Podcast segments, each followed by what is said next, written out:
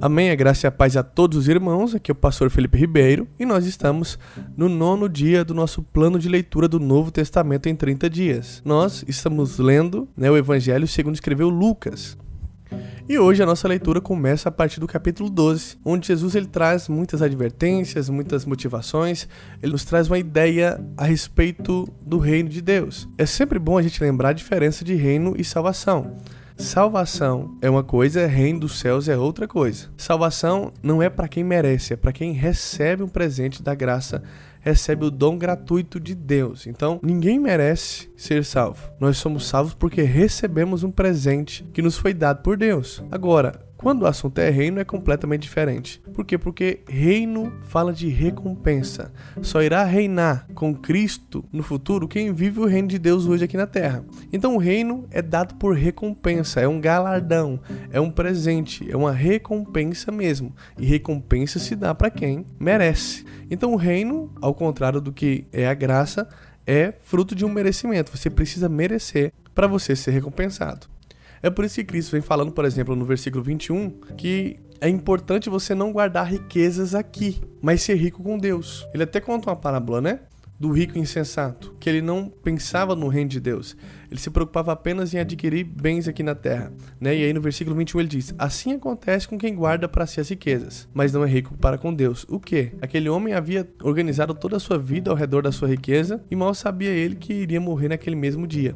Então é importante que nós cristãos sejamos, além de salvos, vencedores. Apocalipse capítulo 3 diz que a recompensa para os que vencerem. Né? Nós sabemos, por exemplo, que o primeiro arrebatamento não é para todos salvos, é para os que vencerem, para aqueles que vivem o reino, para aqueles que abriram mão da própria vida para viver o reino do Senhor. Aqueles que não tentam guardar a própria vida, mas, mas perde a própria vida para ganhar a vida para o Senhor. Amém? Essa é a diferença de reino.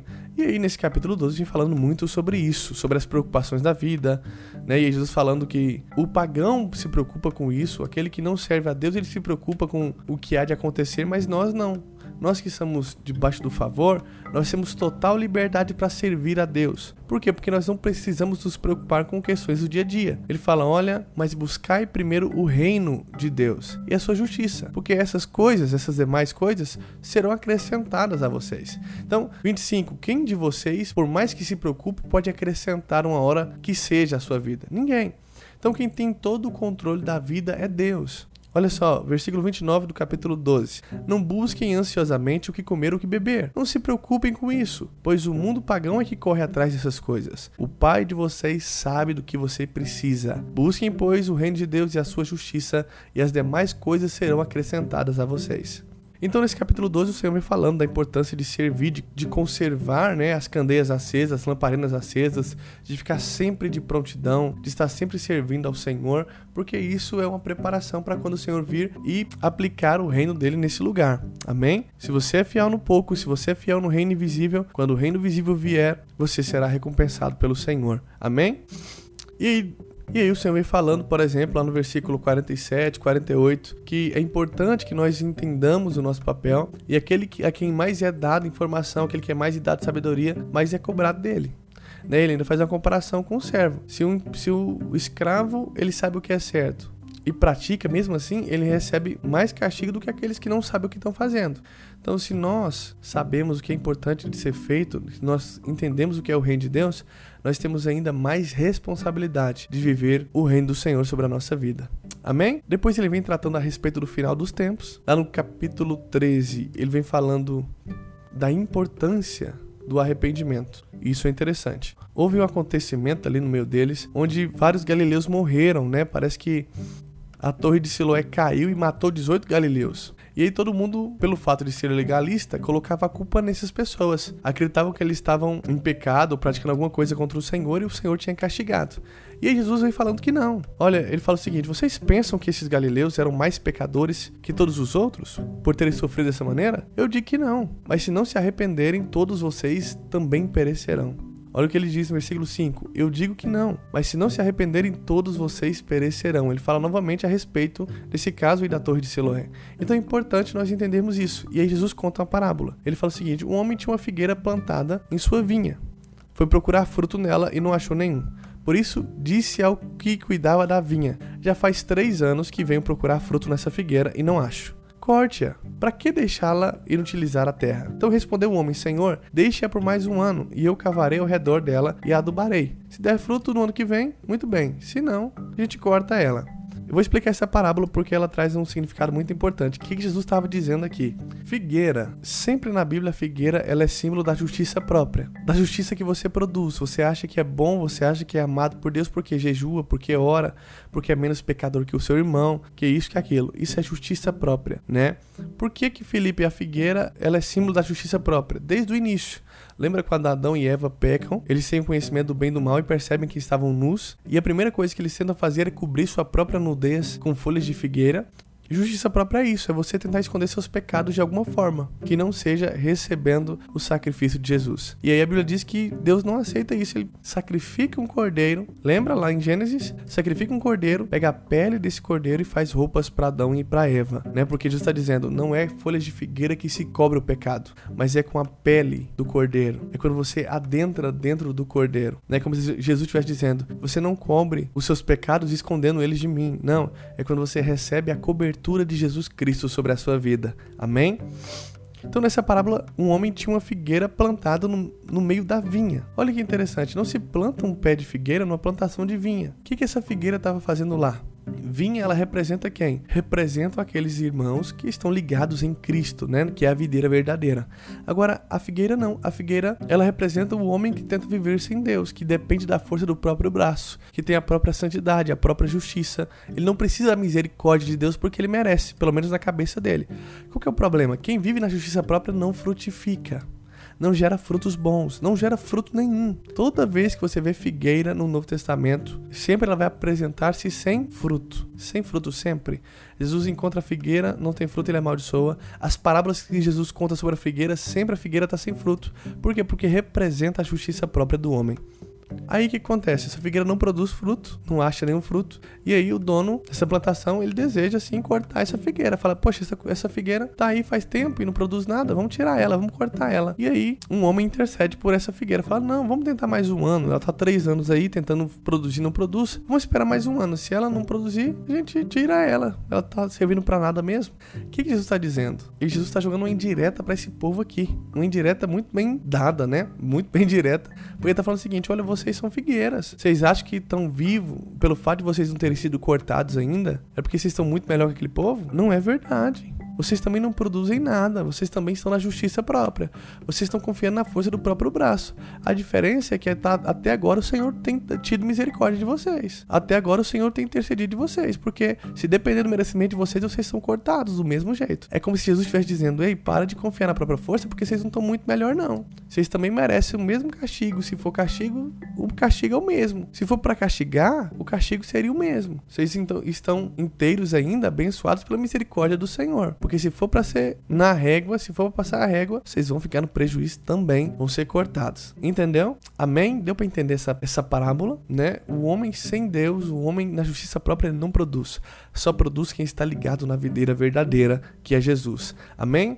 Nós vimos também que uma mulher é curada no sábado, e isso era uma afronta para os legalistas, né? Para os religiosos, porque o sábado para eles era um dia sagrado e ninguém podia fazer nada. Mas, claro, era uma forma de cobrar das pessoas aquilo que eles não faziam. Porque mesmo Jesus cita um exemplo: olha, se um cordeiro seu, se um, um novilho seu cai num buraco no sábado, você vai esperar domingo para buscar ele? Não, você vai lá e tira. Então, quando Deus cria a lei do sábado, ele cria para o homem descansar, para o homem né, ter um momento com a família, para o homem servir ao Senhor, se separar para alguma coisa. Não para ser um peso na vida do, do, dos irmãos, não para ser um peso na vida dos que servem ao Senhor. Mas a religião acabou transformando o sábado num peso duro, difícil de carregar. Mas Jesus não, não vivia assim. Jesus era senhor do sábado, assim como nós somos. Amém? E aí o que acontece? Jesus cura no sábado. E aí o povo ficou indignado porque Jesus tinha curado a mulher no sábado. Né? O, o dirigente da sinagoga, que é o pastor da época, Ele fala: moço, tem seis dias pra você trabalhar. Não vem curar aqui no sábado, não. Olha só. Jesus estava curando enfermos, leprosos, cegos no sábado. E aí o pastor proíbe, proíbe Jesus de curar no sábado, só por ser sábado.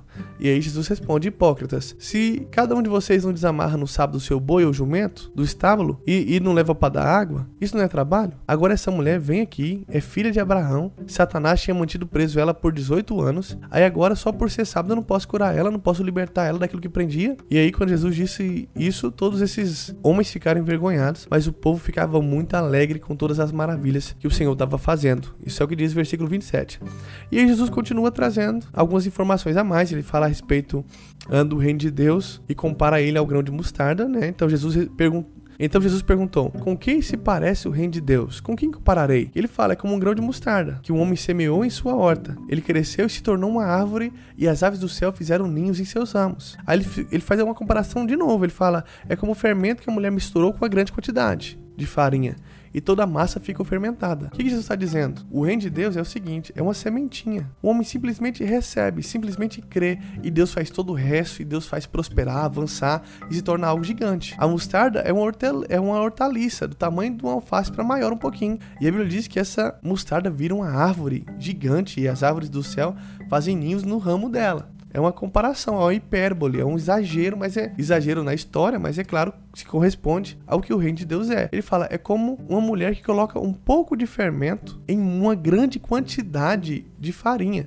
Essa grande quantidade aqui, a gente traduziu, né? Mas no grego chama três satos. Sato era uma medida que era usada para pesar alimentos secos, né?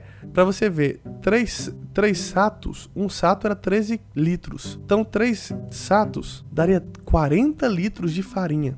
Então, um pouco de fermento para 40 litros de farinha é muito pouco. Muito pouco fermento. Mas mesmo assim, o reino de Deus é como? É como um pouco de fermento que a mulher mistura em 40 litros de farinha e toda a massa fica fermentada. Por quê? Porque você simplesmente desfruta, você simplesmente toma posse de uma obra que já foi feita. Então, por mais que a mostarda, a semente seja pequena, por mais que a quantidade de fermento é pequena, Deus dá o crescimento, Deus prospera, Deus faz dar certo. Amém? Depois Jesus vem falando a respeito da porta estreita, né? Que ele fala aqui a respeito do reino de Deus. Porque enquanto os judeus tentavam ser salvos, e é essa pergunta que fazem para ele, né? Senhor, serão poucos os salvos? E Jesus fala: se esforce para entrar na porta estreita, porque diga a vocês que muitos tentarão entrar e não conseguirão. Então, quando o dono da casa se levantar e fechar a porta, vocês ficarão do lado de fora batendo e pedindo, né? Então, o Senhor não vai poder abrir. Mas Felipe, ele tá falando de salvação ou de reino? Olha só o que lá na frente tá dizendo. Versículo 28. Ali haverá choro e ranger de dentes. A gente sabe que choro e ranger de dentes tá falando de tribulação. E salvo Pode passar por isso? Pode. Agora, quem vive o reino não passa, ok? Então, lá, ali haverá choro e ranger de dentes, quando vocês virem Abraão, Isaac e Jacó e todos os profetas no reino de Deus, mas vocês excluídos. Está falando do primeiro arrebatamento. Então, pessoas virão do Oriente, do Ocidente, do Norte e do Sul e ocuparão seus lugares à mesa do reino de Deus. De fato, há últimos que serão primeiros e os primeiros que serão últimos. Então, Jesus está falando, enquanto eles estavam preocupados com a salvação, Jesus está falando: olha, assumam a posição de vocês. Isso aqui Jesus está falando para quem? Para aquela região dos judeus, em Jerusalém. Está falando para o povo judeu: ei, assume isso, assume a, a, a posição de vocês. Vocês são a geração, a, nação eleita do Senhor. Recebam o meu evangelho e toma posse do reino. Mas a gente sabe que isso não vai acontecer lá na frente. Jesus já até havia predito isso, que esse pessoal iria rejeitar. Ele veio para os seus e os seus o rejeitaram. E por isso, hoje eu e você temos acesso ao Senhor. Amém? Jesus depois lamenta, faz um lamento profético, né? Porque ele Jesus ele profetiza em forma de lamentação a respeito do que iria acontecer sobre Jerusalém, né? E diz: Ô oh, Jerusalém, que mata os profetas, apedreja os que são enviados a você. Quantas vezes eu quis reunir vocês, meus filhos, como a galinha reúne os pintinhos debaixo das suas asas, mas vocês não quiseram. Esse é um dos momentos que Jesus chora, né? Ele olha para Jerusalém e chora. Amém? Jesus vai para casa então de um fariseu num sábado. E ele entra na casa desse fariseu e à frente dele tem um homem com o corpo todo inchado. Na verdade, esse homem sofria de hidropisia, né? Então esse homem com o corpo todo inchado, Jesus pergunta aos fariseus e os mestres da lei que estavam ali, né? E aí, é permitido ou não curar no sábado? E aí eles ficam em silêncio. E aí Jesus pega esse homem pela mão, Jesus o cura e manda ele embora. E aí ele lhe perguntou então: se um de vocês tiver um filho ou um boi e esse cair num poço no dia de sábado, vocês não vão lá tirar na hora? E eles não responderam nada. Então Jesus estava questionando aquele pensamento religioso, né? Uma religião inconsciente, uma religião irracional, que não busca o bem, busca simplesmente seguir regras, né? E não era esse que o Senhor tinha interesse. Jesus ensina uma lição importante também, né? Porque ele vê que nessa, nesse jantar tinha muita gente ali escolhendo lugar, querendo o melhor lugar, o lugar né, mais próximo do, do, dono da casa e tal, esses detalhes. E Jesus ensina a lição, falando: olha, quando alguém convidar você para um banquete, não pega o melhor lugar, não, pega o pior lugar. Por quê? Imagine que você senta lá no melhor lugar. E aí chega um convidado especial pro noivo, da, da, o dono da festa. O que, que ele vai ser obrigado a fazer? Vai ter que ir lá em você, pedir para você sair pro convidado especial sentar no seu lugar. Pensa na vergonha que você vai passar. Pensa na humilhação. Agora, se você senta no pior lugar, se você não tem moral, você vai ficar lá por lá mesmo, pelo menos você não foi humilhado. Agora, se você for um convidado especial, o dono da festa vai tirar você de lá e vai levar você para sentar num lugar melhor. E nesse momento você vai ser honrado, as pessoas vão olhar para você e falar: "Nossa, como esse cara é querido". Então, os humilhados serão exaltados e os exaltados são humilhados. Uma lição que o Senhor ensina para aquele povo. E ele vem falando um pouco mais algumas lições a respeito do reino. Ele fala: olha, se for fazer uma festa, não faz para quem pode te convidar também para retribuir. Faz uma festa para quem e chama quem não tem condição de, de dar uma festa para você. Pobre, aleijado, manco, cego. Por quê? Porque eles não vão dar conta de te retribuir mas a recompensa virá do Senhor na ressurreição dos justos. Então Jesus ensina outro princípio: tudo aquilo que você faz em nome de Jesus, sem retribuição de homens, o Senhor vai lá e te retribui, ele não deixa você no prejuízo. Amém? Você será recompensado pelo Senhor. Esse é um dos princípios do reino de Deus. Há aqui uma parábola do grande banquete, nós até meditamos nela no outro evangelho, mas ela não tinha essa riqueza de detalhes que a gente vai analisar aqui agora. Então não sei se você lembra, mas um homem ele decide fazer um, um grande banquete, ele convida muitas pessoas, né? Mas na hora de começar, ele manda um empregado, um escravo e chamar os convidados. Aí quando o convidado, quando o empregado chega no primeiro convidado, ele fala: "Não, né? Eu, eu acabei de comprar uma propriedade, eu preciso ir lá vê-la. Vai lá, me desculpa, mas eu não vou poder ir não." Aí ele chega no outro, o outro fala: Não, eu acabei de comprar cinco juntas de boi e eu preciso ir lá experimentar elas. Me desculpa, mas eu não vou poder ir. O outro diz: Olha, eu acabo de me casar, por isso eu não posso ir. Ou seja, três desculpas esfarrapadas, né? Quem que compra um lote sem olhar? Quem que compra uma propriedade sem olhar antes de comprar? Mentira, é uma desculpa. Quem que compra cinco juntas de boi e de, só depois vai experimentar? A gente não experimenta antes de comprar? Então são desculpas esfarrapadas. E a Bíblia diz que então esse senhor fica irado, esse dono da festa fica irado e fala: Olha, vai nas ruas, nos becos da cidade, traga os pobres, aleijados, cegos, mancos. O que ele tá falando? Pega aquele povo que não merece, aquele povo que não tem honra e traz para cá. E aí o empregado vai lá, faz isso que o senhor mandou, mas ele fala ainda lugar. Então o senhor disse ao servo: vou pelos caminhos, vai pelos valados e obrigue o povo a entrar. O meu desejo é que a casa fique cheia. Agora, nenhum daqueles que foram convidados provará do meu banquete. Tá falando do quê? Daquele povo que rejeitou ele. Isso aqui é uma figura, é uma alusão ao povo judeu, né? Jesus veio para eles, a intenção do Senhor era salvá-los também, mas eles não receberam. E aí o que acontece? Sobrou para nós, os gentios, a graça nos alcançou, porque não havia merecimento sobre nós. Amém? Aí Jesus vem falando ainda sobre o reino, no, capítulo 14, lá no versículo 33, uma frase importante. Da mesma maneira, qualquer de vocês que não renunciar a tudo que possui não pode ser o meu discípulo. Né? O sal é bom, mas se perder o sabor, como restaurá-lo? Não serve para nada, nem para o solo, nem para adubo. É jogado fora. Então, para você viver o reino do Senhor, você precisa renunciar muita coisa para viver a vida que o Senhor deseja que você viva. Amém? No versículo 15 nós temos as três parábolas, né, a respeito do resgate do Senhor. A primeira delas é a respeito da ovelha perdida, que nós já meditamos, né? É quando a ovelha decide se entregar nos braços do pastor, o pastor vai atrás, é o pastor quem busca, é o pastor quem vai atrás, o pastor de ovelhas deixa as 99 para ficar com uma. O que Jesus está falando? Ele está falando que ele tem maior prazer naquele que, que é pecador, que reconhece que é pecador e que se permite ser resgatado, do que 99 ovelhas que não precisam de ajuda. Olha só o que diz o texto. Eu digo que da mesma forma haverá mais alegria no céu por um pecador que se arrepende, pecador que se arrepende, do que 99 justos que não precisam se arrepender. Então o Senhor tem prazer em nos resgatar, o Senhor tem prazer em nos tirar das garras do inferno, né? Há alegria no céu quando o pecador se arrepende.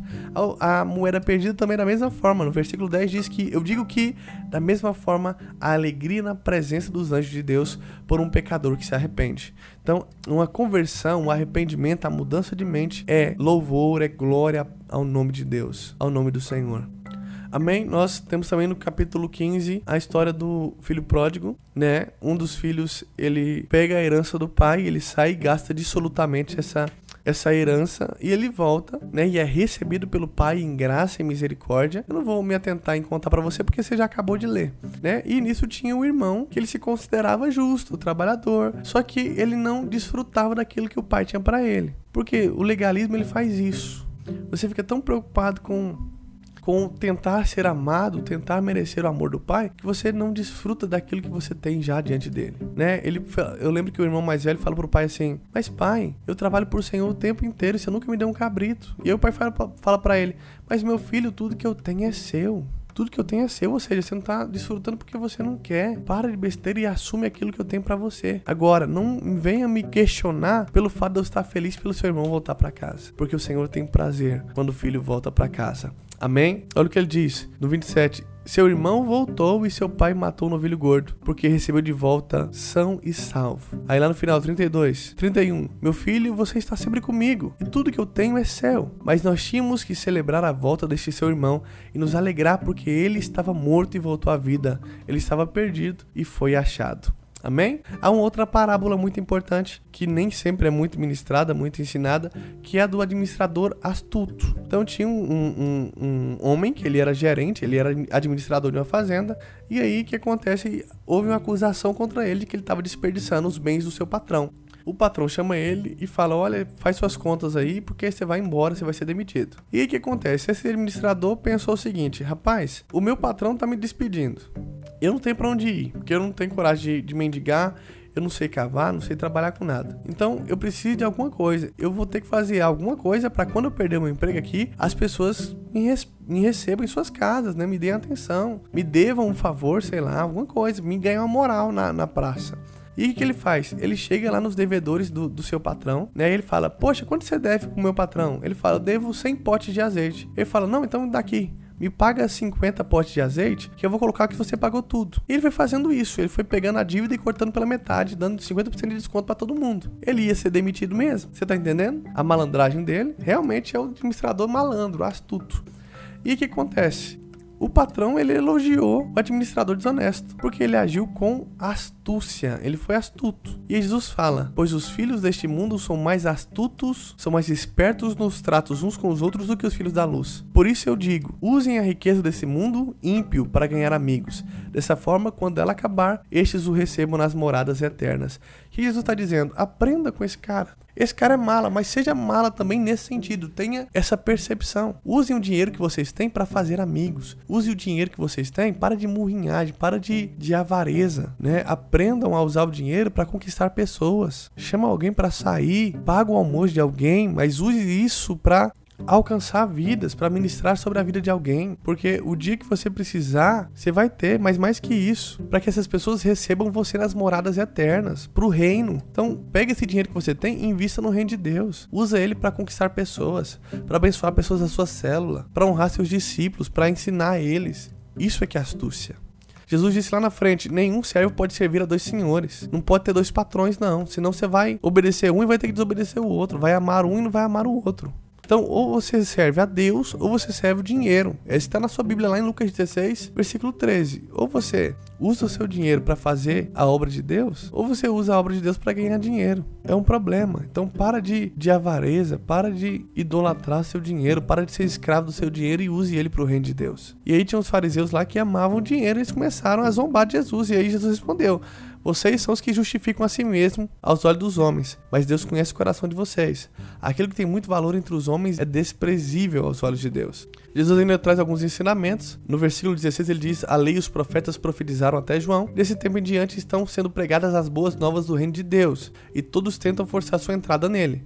É mais fácil os céus e a terra desaparecerem do que cair um menor traço da lei. E Jesus vem trazendo confirmação daquilo lá que nós já falamos a respeito da lei e do reino de Deus. Em Lucas 17, o capítulo 17, Jesus vem falando a respeito da fé e aí os discípulos pedem para Jesus: Senhor, aumente a nossa fé, torna a nossa fé maior. Aí Jesus fala: Não, o problema, o problema não é o tamanho da fé. Porque se você tiver fé do tamanho de uma semente de mostarda, você vira para aquela amoreira ali e fala: Arranque-se daí, plante-se no mar. E ela obedecerá. Então não é o tamanho da sua fé. Nós precisamos ter uma fé correta. Nós precisamos crer que nós somos justificados, que temos tem autoridade sobre nós, que nós temos poder de Deus nas nossas mãos, que já foi dado a nós, que a chave do céu foi entregue em nossas mãos. É isso que nós precisamos crer. Se nós temos uma fé correta, não precisa ser uma fé gigante, uma fé pequena, do tamanho de um grão de mostarda, do menor grão que tem, já é possível para fazer grandes coisas. Jesus ainda traz outra lição a respeito do reino de Deus. Ele fala: olha, você acha que o patrão, que o patrão agradece no final do mês pelo empregado fazer o serviço dele? É claro que não. Isso funciona no reino de Deus também. O empregado que faz somente aquilo que é pedido, ele é um servo inútil. Então você precisa fazer além daquilo que, que é pedido a você. Esse é o chamado daqueles que vivem o reino de Deus. Se pediu para andar uma milha, ande duas. Se deu um, um tapa de um lado do rosto, vire o outro. Isso é reino, não é salvação. É reino. Jesus ainda conta a história de, um de dez leprosos, né? E um deles samaritano. E aí eu preciso que você lembre o que é um samaritano do áudio de ontem. Qualquer coisa, ouça o áudio de novo. Jesus estava ali perto de Samaria e Galiléia e aí entraram dez leprosos que foram até Jesus. Eles ficaram numa distância boa porque a lei dizia isso, né? Que eles não poderiam se aproximar de ninguém para não tornar a pessoa impura. E eles falavam: Jesus, mestre, tem piedade de nós. E Jesus disse: Vão lá no sacerdote. Por que isso? Porque quando alguém era curado, tinha que ir lá no sacerdote para provar que estava curado. E eles nem tinham sido curados ainda, mas Jesus mandou: vai lá no sacerdote. E enquanto eles estavam indo, no meio do caminho, eles são curados. E aí, quando esse samaritano ele percebe que ele foi curado, ele volta correndo, dá louvor a Deus, se ajoelha nos pés de Jesus e agradece. Aí Jesus pergunta: e os outros não foram curados, não? Ele fala: não, foi todo mundo, os dez foram curados, mas só eu voltei. Aí Jesus fala: tá vendo? O judeu, todos eram judeus, filhos de Abraão, foram curados e nem agradeceram. Esse aqui, ele era estrangeiro, ele é samaritano, desprezado, e mesmo assim ele voltou para agradecer a Deus. Tá vendo que ser filho de Abraão não é tanta coisa assim? Se você não tem frutos de arrependimento, de não, não te vale de nada, essa é mais uma lição que Jesus está ensinando ali para os fariseus. Jesus, lá no 25, ele fala que ele veio para cumprir uma missão, que o final dos tempos está chegando, mas que ele precisava primeiro sofrer muito e ser rejeitado por aquela geração. No versículo 18, Jesus nos dá mais uma lição a respeito da oração. Ele fala: Ei, ore, crendo na resposta. E ele conta uma parábola. Olha, tinha uma, uma mulher que ela era viúva. Ou seja, não tinha ninguém para trabalhar por ela, para invocar, para invocar por ela, para ajudar ela. E aí nessa cidade que Jesus está contando, o juiz lá não era um juiz justo, não era um juiz que temia Deus. Ele não se importava com ninguém. Mas essa mulher ficou tanto no pé desse juiz que toda vez que ela via ele, ela pedia, implorava esse juiz. E aí chega um momento que esse juiz fala assim: "Ah, eu não tô nem aí, não vou resolver logo trem dessa mulher para ela me deixar em paz". Aí Jesus fala: "Tá vendo? Até um juiz que é mal, que não tem temor de Deus, se você pedir para ele, ele insistentemente ele vai te dar. Por que, que você acha que o seu pai, que quer te abençoar, que tem todo o poder, não vai te abençoar? Então aprenda a orar crendo que Deus quer te abençoar. Se um amigo seu que você importuna de madrugada te ajuda, por que, que Deus não vai te ajudar? Se um juiz que é mal te ajuda, por que, que Deus não vai te ajudar? Creia na resposta da sua oração. Creia que Deus é um Deus que quer te abençoar e quer ouvir sua oração. Amém? Para terminar, Jesus conta uma outra parábola. E essa parábola é para quem, Felipe? Olha o que diz. Há alguns que confiavam na própria justiça e desprezam os outros, Jesus contou essa parábola. Tinha dois homens dentro do templo para orar. Um era um fariseu, que se achava o mestre do conhecimento, da santidade, da lei, e havia um publicano que ele era desprezado, ele era considerado um pecador pela profissão que ele tinha. E aí Jesus disse que esse fariseu ficava em pé, orava no íntimo, Deus, eu te agradeço porque eu não sou como os outros homens, ladrões, corruptos, adúlteros, nem mesmo como esse publicano. Eu jejuo duas vezes por semana, eu dou o dízimo de tudo que eu ganho. Então a oração dele é confiada na justiça própria, nas coisas boas que ele faz. Mas Jesus disse que o publicano era diferente, ele ficou de longe. Ele nem sequer ousava olhar para o céu. Ele batia no peito e dizia: Deus, tem misericórdia de mim que sou pecador. E aí, olha a resposta de Jesus: Eu digo que este homem e não o outro foi para casa justificado diante de Deus. Porque quem se exalta será humilhado, mas quem se humilha será exaltado. Amém? Então, Jesus está aqui falando contra a justiça própria. Pare de confiar naquilo que você produz, na sua justiça, na figueira. Passe a confiar em Jesus Cristo, o teu Senhor, o teu Salvador, o Deus da sua casa. Amém? Gente, por hoje é só. Amanhã nós voltamos se Deus quiser. Fiquem todos com Deus e abraço.